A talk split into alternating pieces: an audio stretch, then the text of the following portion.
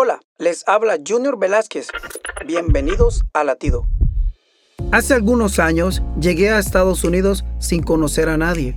No pude negar que me sentí un poco asustado, abrumado por mi nueva realidad, pero fui bendecido con la hospitalidad de una familia que me acogió aún sin conocerme.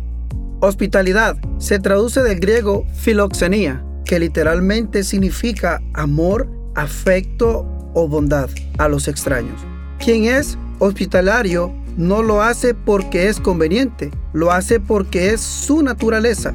En la hospitalidad cumplimos con el segundo mandamiento que Jesús nos dejó, el amor al prójimo, porque así personificamos el amor de Dios haciendo que otros puedan experimentarlo también.